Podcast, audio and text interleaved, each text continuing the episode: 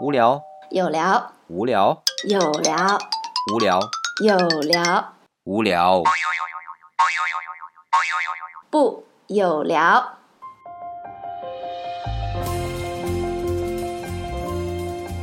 欢迎大家来到我们的有聊，我是李想。我是满丽，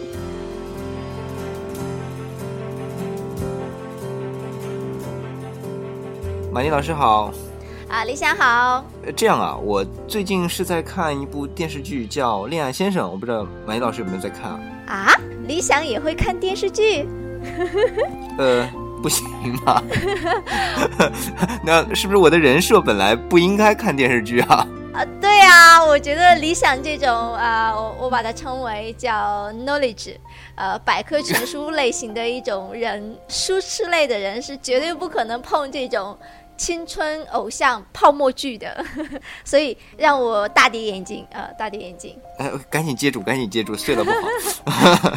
好，嗯，那那是这样的，就是最近呢，这个电视剧啊，老实说，其实是我老婆在看嘛，啊，其实也蛮打破他的人设的啊。其实咱俩平时都不看这样的电视剧，就最近因为压力比较大嘛，就是随便找了个电视剧。你知道，就比较有意思的是，某些平台上面啊，热推的电视剧呢，它那个搜索栏去搜索的时候，你不去按任何的关键字查询，它就能跳出来那个默认一个值，那个某酷平台啊，它就是默认值就是恋爱先生，所以。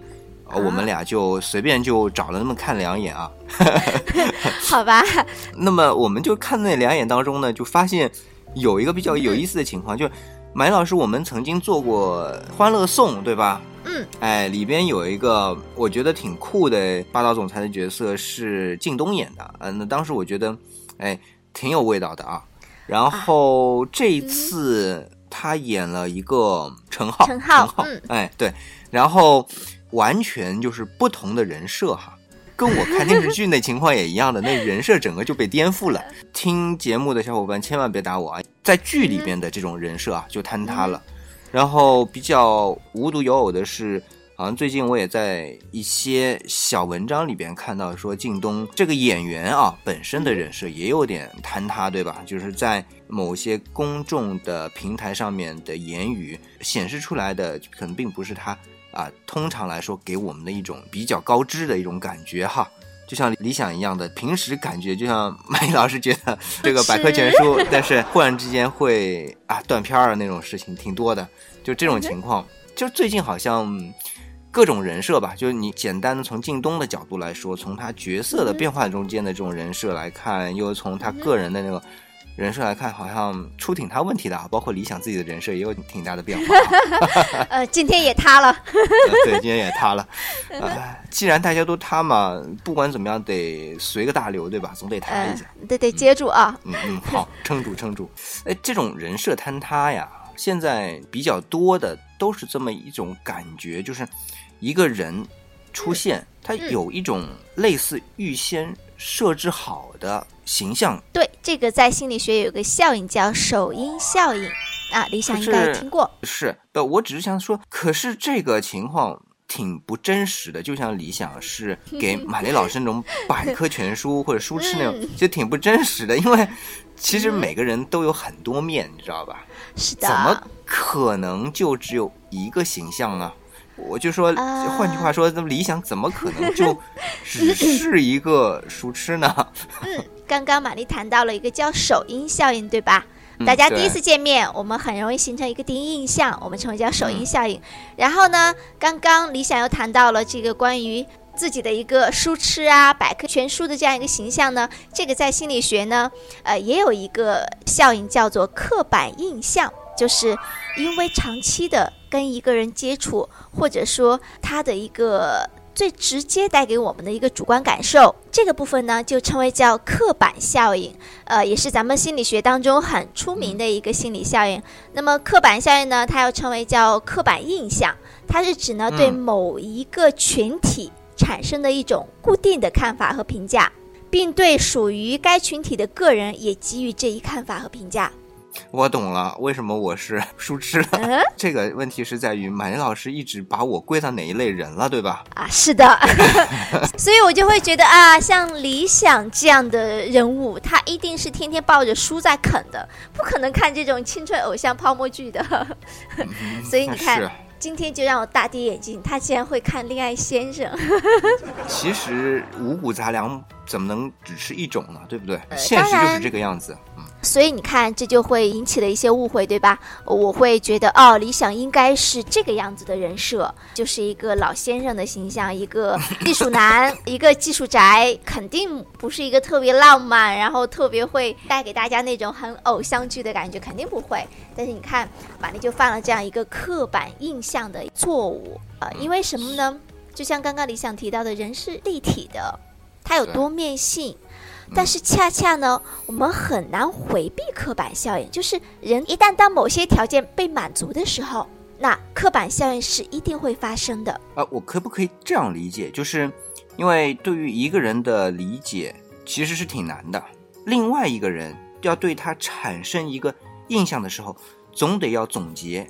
那么总结的时候，因为时间不够或者各种条件不够的情况下，我要把它先归归类。那么归在哪一类里边？这一类在我的认知当中预先设置好的一些东西，就同时套到这个人身上去了。是的，呃，就像我们会说，老师嘛，都是很爱教育人的，对吧？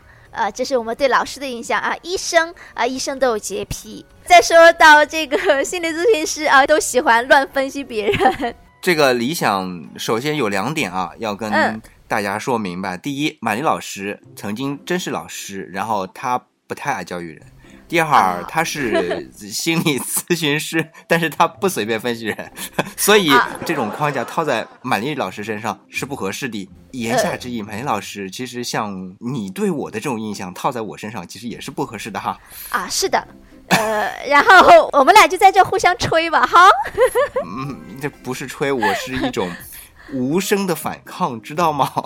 啊，好，我知道了。呃 然后接受教训，接受经验教训啊。但是呢，刚刚玛丽也提到一点啊，就是关于一旦条件满足，然后呢，这种认知上的一些偏差啊，包括这些心理学效应是一定会产生的，也是告诉大家这个东西我们在心理学上有个专有名词叫错觉。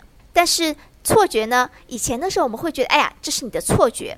然后我们总是在想，我怎样才能够回避这些错觉，对吧？因为错觉它是错的嘛。我们都希望每个人都有自己正确的感觉，不希望有错觉。啊但是往往会发现，一旦条件满足，错觉就会产生，而且很难被嗯规避掉。这也是为什么这些明星啊，我们会发现最近又有好多明星自杀，对不对？是，呃，然后包括很多的创业者哈，最近我们看到好多很悲痛的消息。为什么他们会有那么大的压力？就是因为他们有人设，而且他们嗯为了工作的需要各方面，他们还要保持人设。但是呢，然而面的那部分，对吧？对，然而我们又知道，人呢，他是复杂的、立体的、多变的，他很难永远保持这样一个人设，然后就会出现什么情况呢？人设坍塌。嗯，我可以举一个例子吧。当然可以，嗯，就是说我还是拿人来举例子吧。我的理解啊，有点像这样，就人照镜子，就是人，我们是一个很立体的，就是三百六十度，从上到下，从前到后，从左到右，都有一个形象，而且每个嗯形象都不一样。我们甚至说，人是并非绝对对称的，对吧？你从当中把人劈开，两边是合不上的啊，有大有小啊，有高有低的。但是呢，嗯我们照镜子的时候，我们看到的是一面。那么这个人设呢，我们可以理解成我照镜子照出来的那个样子。嗯哼，你说是真的吧？哎，有一部分是真的，呃或者说是很像的，因为这个排除到镜子那个本身镜面不够平的原因啊，但是至少很像的，这只能展现它其中的一面，而另外的一面你就看不到了。那么这个可能就是你的这一个人设。那我们作为一个活生生的人，他不可能永远像一个模特儿一样的，他跟镜子的位置是绝对固定的、不变的，它肯定会变化。那只要变化了，它远了就小一点，近了就大一点，侧个角度，哎，它整个形象就变了，透视角度也都变了。那么这个时候和原来的形象就发生了比较大的变化。那如果我们是再把一个人转个圈儿再照镜子，那背面照到镜子了，那跟正面就完全不一样。正面是有鼻子有脸，那背面是要啥没啥的 那种感觉，那就形成了人设坍塌了，对吧？就是这样的一个比喻，我不知道是不是比较恰当啊？很恰当。呃，所以就是说，其实我们每个人他都是很立体的。而人设其实它只是某一个点或者两个点而已。那么，所以就为什么会说有那么多人会遭遇人设坍塌？那么有很大一部分源自于人本身会有偏见，人本身会有错觉，人本身会有幻想。例如，对这些明星的幻想，为什么他们是明星啊？为什么会有那么多粉丝崇拜他们？因为这些明星身上有他们没有的东西呀。所以他们就把这些明星当做是一个补偿，因为他们有，他们很漂亮，身材很好，然后演戏也很棒。我相信很多的这个一二三四五的条件是真的，但是不代表这个人他长得漂亮，他身材很好，他就是一个有文化的人，这不一定哦。但是后来我发现，在网上那些人设坍塌的明星们被曝光，说他们的发的微博啊，有所谓的装的嫌疑。然后甚至还会出现一些笑话，用错地方，那也很正常啊。其实有时候一个词儿在不同的人那里，它投射出来的感觉是不一样的。呃，比如说“人间正道是沧桑”，对吧？就不一样，每个人的理解就不一样，对吧？马老师和李想刚刚 讨论过这个，讨论过，是呃，但是呢，你看，因为人们的这样的一个幻想嘛，一个人设的定位，把它归到这个类里面。一旦他有不符合这个圈子里的行为，就会遭遇着各种各样的 人设坍塌的风险，对吧？就是哎，是能这样啊啊，他不是应该那样的吗？对啊，他原来就是这个样子的啊，跟我原来不一样啊，呸，对吧？就 啊是，所以其实哪是人家不是这样啊？是明明是人家本来就不是这样的，是我们认为人家是这样的而已。我们往往就局限了，就局限在自己身体里，是对吧？所以人设设的是什么呢？不是对象的一个人设，是自己的一个框框。对，或者说人设其实是我们给别人设立的一个我们以为的形象而已，而且是我们给别人设立的。其实人家真的是这样的吗？还真不一定。那一定不是。一定。呃，好吧，就是我们从命题来说啊，因为它有一面，那你说这一面就是它吗？那么是，那么这个命题一定是伪命题，为什么？它有好多面呢？就算这一面是真的，那你也不能说这个一面，其他面是对不对？对对，它是一个必要条件，但它不是充分条件。啊，对，是我们今天啊会有很多的，就是呃认为啊谁谁谁人设坍塌了。那从这个角度来说，我们。反过来想，哎，我原来为什么会这么认为呢？这问题应该在我身上，而不应该在他身上。是啊，对，即便是他曾经试图让自己只展现某一面，但别忘了，他不止这一面，对吧？某狼的服装的广告一样，对吧？呃，就就不做广告了，这个是。那就不做广某狼的服装的那个广告词儿一样的就不做了啊！没给我们有聊广告费嘛？我们一定不做广告啊！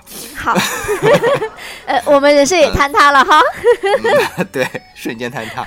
那么反过来，我们就说了另外一个角度，就是我们最近一些啊比较悲剧的事情啊，就是一些知名人物吧，其实也不一定是呃影视明星。啊，包括创业明星啊，我们这个创投圈里边的一些人，的确在呃某些情况下面会顶不住这样的压力，而最终选择了一些嗯不太好的道路。那么从这个角度来说，我们当你自己的某一些人设被别人接受的时候，你怎么去正确的认识这个问题？就是当你真不是这个样子的，但是你呢也被慢慢的。带着就好像自己就只有这一面的时候，你是不是可以让自己真实一点，或者说接受自己真实一点？不要忘了，你还有那么多其他的面呢，你为什么非得要死乞白赖的，或者说很辛苦的维持？要保持这样一个人设，对，呃，其实李想谈到这个问题，会让我想到我之前刚刚写的一篇文章，叫《知止》，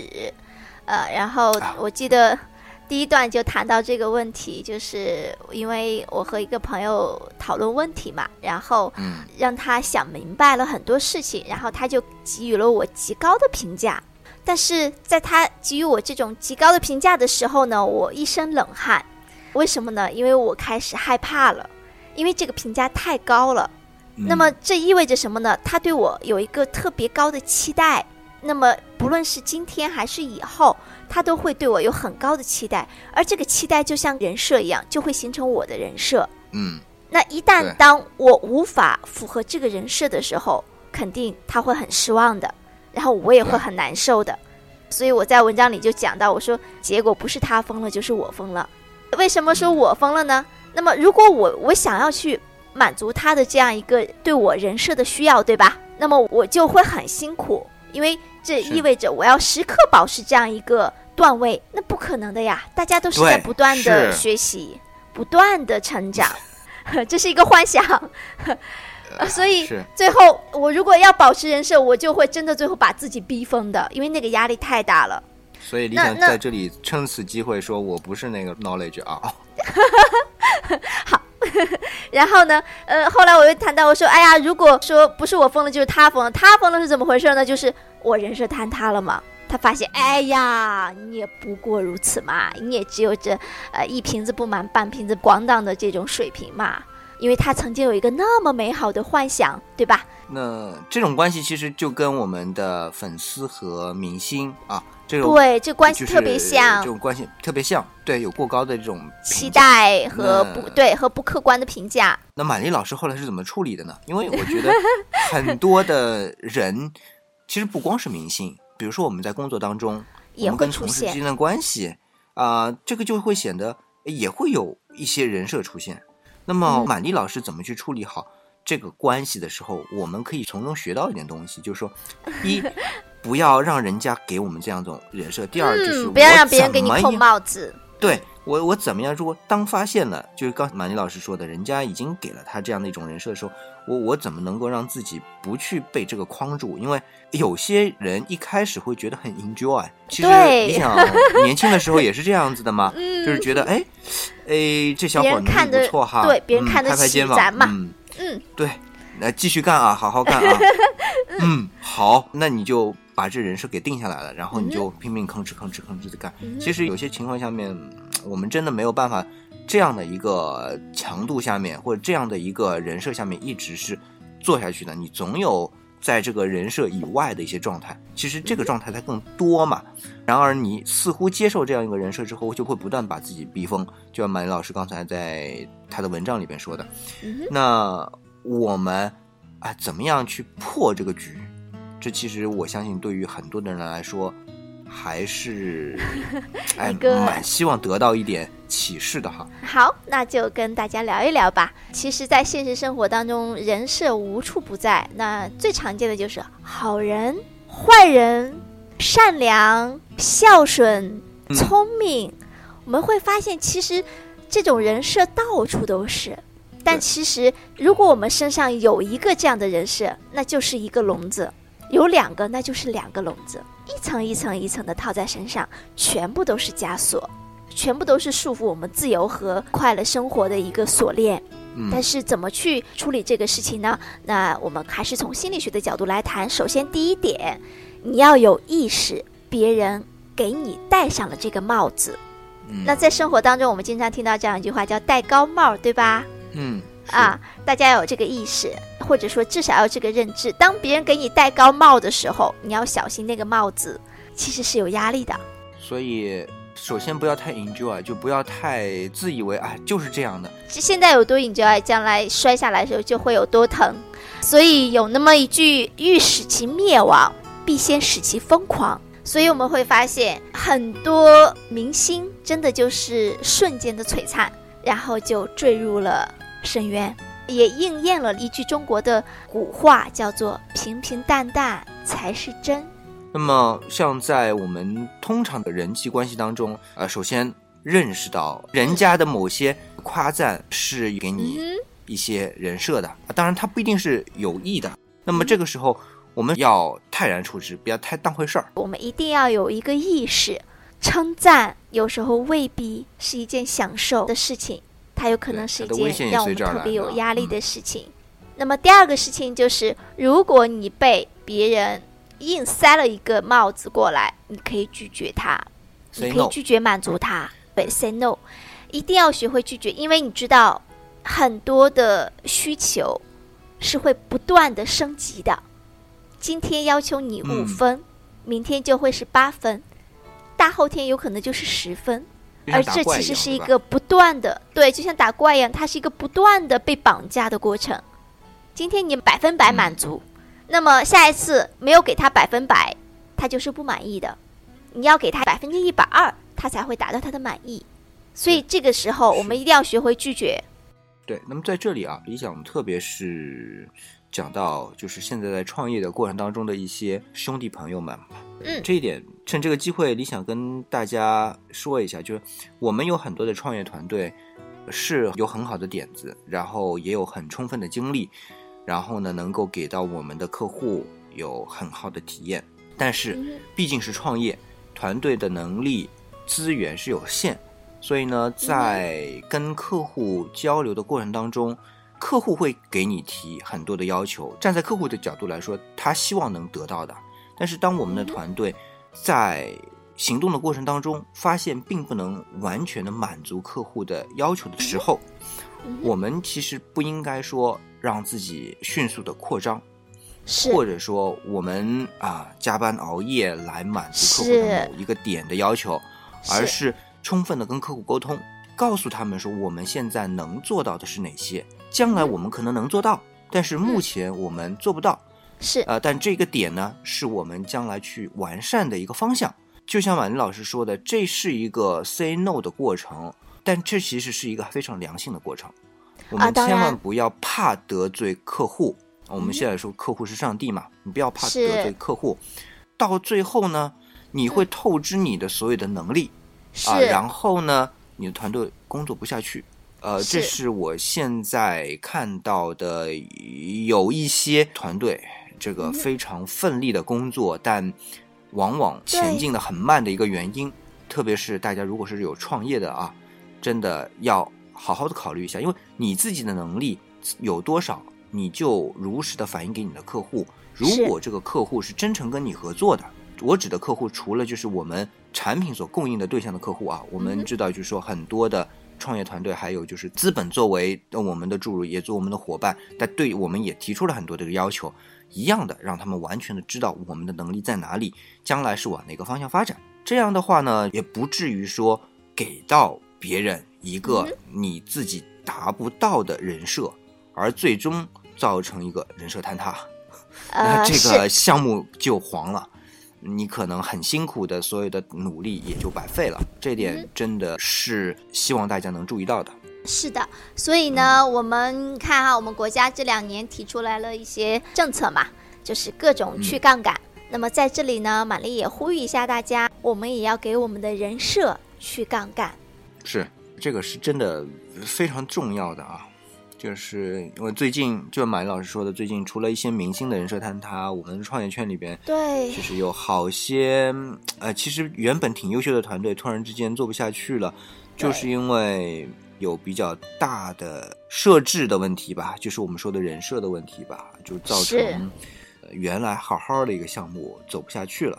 对这个人的嗯人设，对老板的人设，对资本的人设啊、等等，过多的杠杆，其实真的那是一场大冒险，那是一场赌博，而赢的概率是很小的，因为它不符合所谓的客观规律。对于认知你的人来说，它是一种客观规律，因为它要比较简单粗暴的，因为毕竟你没有太多的时间去观察所有的面嘛。嗯，对你有一个了解的情况下面，真的很自然的，也是一种心理 自然产生的，就是一个刻板印象。嗯，是，但是他他但是你要展现给人家说，不是的，我这只是我的一面，我还有另一面，呃，嗯哼，你要去更多的了解我，我们才能更好的相处。呃，是这点我觉得要有勇气去说这一点。那么另外还有一个就就是说，我们刚刚总结了两点啊，第一点是要意识到，是呃要意识到是，给你这是一个人设。嗯，第二个，在意识到的前提下面，我们要要拒绝，对，拒绝做这样的一个人设，分成两部分，第一部分是你给我的人设我不认，嗯，那么其次呢，我也告诉你我还有更多的面，你要跟我认识，我可以展现更多的方面，有是。你认同的，也有你不认不认同同的，对。如果你还愿意跟我做朋友我，但这就是真的我，那我们就交往。如果你不能认同，OK，我们就 say goodbye。嗯，那我们很多的创业团队也是，那你认同的啊、我们可以继续合作，不管是嗯跟客户还是跟资本。那如果你不认同，那我也不一定非得完全按照你这来。那么，其实，在很多情况下面，有些资本，呃，还是会跟我们进行一个比较一个充分的沟通啊，嗯，来了解我们整体的一个团队的呃性格啊。我我这边的的确要用性格这个词儿，嗯，那来来更好的这个沟通。那么说到底，资本也是希望我们能够走得更远吧。那么他啊当然能了解你更多，当然那么他对你的投资的信心其实也会越强的。你不要说你一味的去讨好资本，嗯，那么这是这两个方面。那么还有啊，就是我们只是抛开这个创业的团队来说，创业这件事儿来说，就对于人的一个人设，很多的程度上啊，我们都是在一个道德层面的一个框架。道德层面的那个框架，那不管说是善、恶、嗯，美丑是啊、这些其实都不是一个最根本的东西。道德层面的东西是根据社会的一个现状的是社会的 意识形态的上层的，东西，对意识形态上层的东西，嗯，嗯，它会有变化的，哦它有它一有变化，第二它是一个很虚的东西。当然不能啊说道德不好，道是道德是规范我们很多的行为准则的，但是它也是符合一个阶层的需求的，是应该说它是啊人为制定的，它不是一个。客观规律，是的，我们认识到它之后呢，就是说也不要太在乎是这种方向上的人设，因为你也是这社会当中的一份子，你可以重新去定义它的，至少不重新定义所有的人，你可以定义和你相关的这些人的这个关系。当然，这个我觉得是我们应该认识到的一点。那嗯因为认识到它了，我们才能做到说我可以 say no，否则你没底气的话呢，的确也很难 say no，特别是面子稍微薄一点的，或者还有某种诉求的情况下面 啊，对吧？这个还是比较要客观的说一下的。是，而且社会大环境或者说社会的心理大环境，也是由我们每一个人的认知，包括意识形态组成的。其实，如果我们大家都不想那么辛苦，有这样的人设，那么我们如果每一个人都能够放下这样一个对人设的期待，都不去塑造一个人设，而以一个很真的一个面貌去示人的时候，整个社会会形成一个良好的意识形态。那么大家都不用那么辛苦了。今天啊，我们聊了那么多，嗯，老实说哈、我估计很多人会对理想的人设有坍塌。没关系，就从今天开始吧，就是理想更多的面展示给大家，嗯也就希望大家能够对待我们身边每一个人，也去从认识他人的角度来说，尽量把自己那个刻板印象啊给摒弃掉。当然这不是很容易，但是我们主观的去做，我相信至少有点改善。啊，那么你是被认识的这个人呢？那就像刚才我们说的这两点：第一，你认识到他是一个人设；嗯，第二，我们要对这种人设 say no，因为它嗯一定不是全面的，我们一定要展现更多的面给别人看，才能是更真诚的一种交往。这种情况不光是在我们普通的人和人之间，是那么在于明星和粉丝之间。公司和客户、创业者和资本之间资本之间，就社会关系当中的各方面，嗯都是一样的。是越真诚，越好，这事儿越容易达到是一个好的关系，真正的关系。真诚是没有道路的，因为真诚本身就是道路。愿我们的有聊节目也可以带给大家更多的真诚。那么在节目的最后，我们安利我们有聊的新的官方平台，就是新浪微博，名字呢叫做有料的有聊，大家搜索呢就能找到。欢迎大家来关注。我们下期再见。